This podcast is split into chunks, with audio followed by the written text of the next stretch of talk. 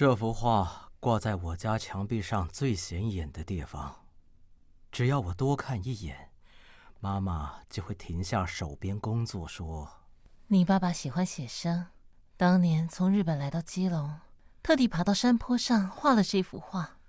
基隆要修筑大港口，他就是为此而来。”我在基隆海湾口的仙洞庄出生，那里是主港的基地。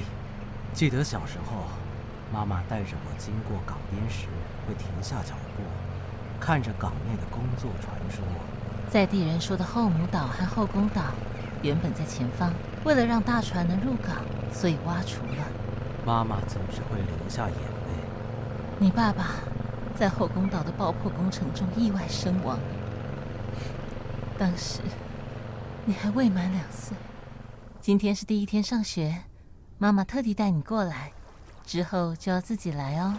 妈妈拉了拉我的衣领，仙洞小学校的校门口那棵树，红花盛开，像是在热情欢迎我的到来。回想第一天上学并不愉快，下课钟响，我飞快地跑向游戏场。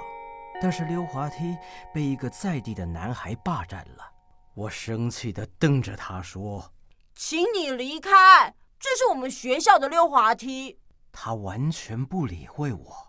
我往前走两步，闻到他身上一股臭臭的鱼腥味，我朝他大声的吼：“快点离开，臭小孩！”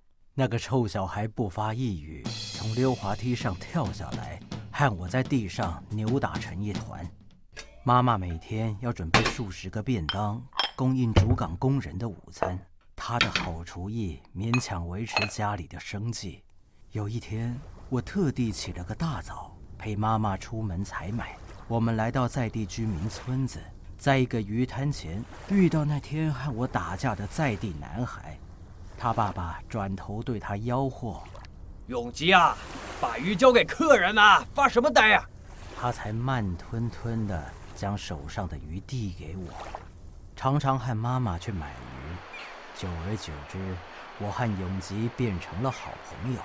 我放学后会和永吉一起到处玩耍。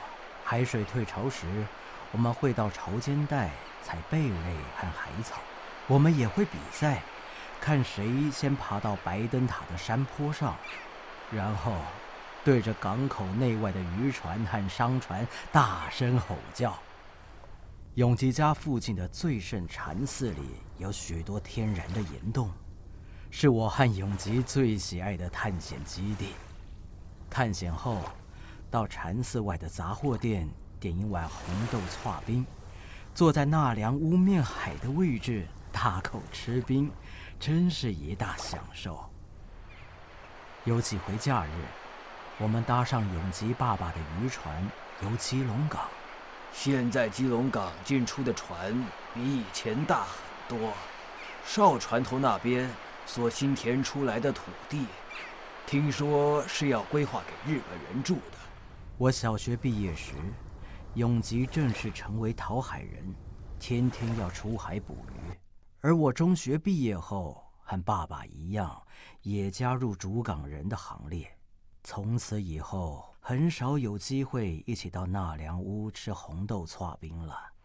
主港工程将扩建到这边，各位的渔船不能再停放在这里了。渔村的居民非常生气，陈情抗议了好几回，主港所的长官们都下令不予理会，我也无能为力。渔船无处可以停靠，村民的生计受到严重的影响。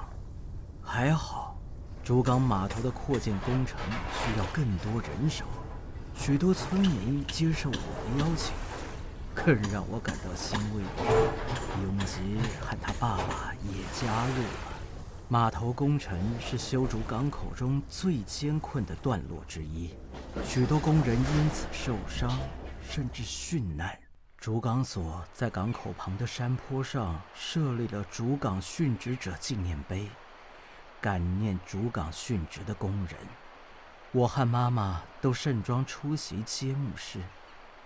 永吉和他爸爸也来了。基隆港的修筑，让更多更大的轮船可以停靠。船舶往来也更为频繁。因应不同的需求，主港的工程未曾间断，直到第二次世界大战爆发。大战结束后，日本人都要撤离台湾，虽然我出生于基隆，也不例外。离开基隆前，我到哨船头跟永吉道别。那时他正准备承接原本工作的西服店，因为日籍老板也要回日本了。我特地从仙洞庄杂货店带来两碗红豆剉冰，虽然冰已经融化。我们俩还是吃得津津有味。上船前，永吉到港口为我们送行。永吉拿出三张明信片给妈妈，说：“送给您，相信未曾谋面的伯父也会喜欢。”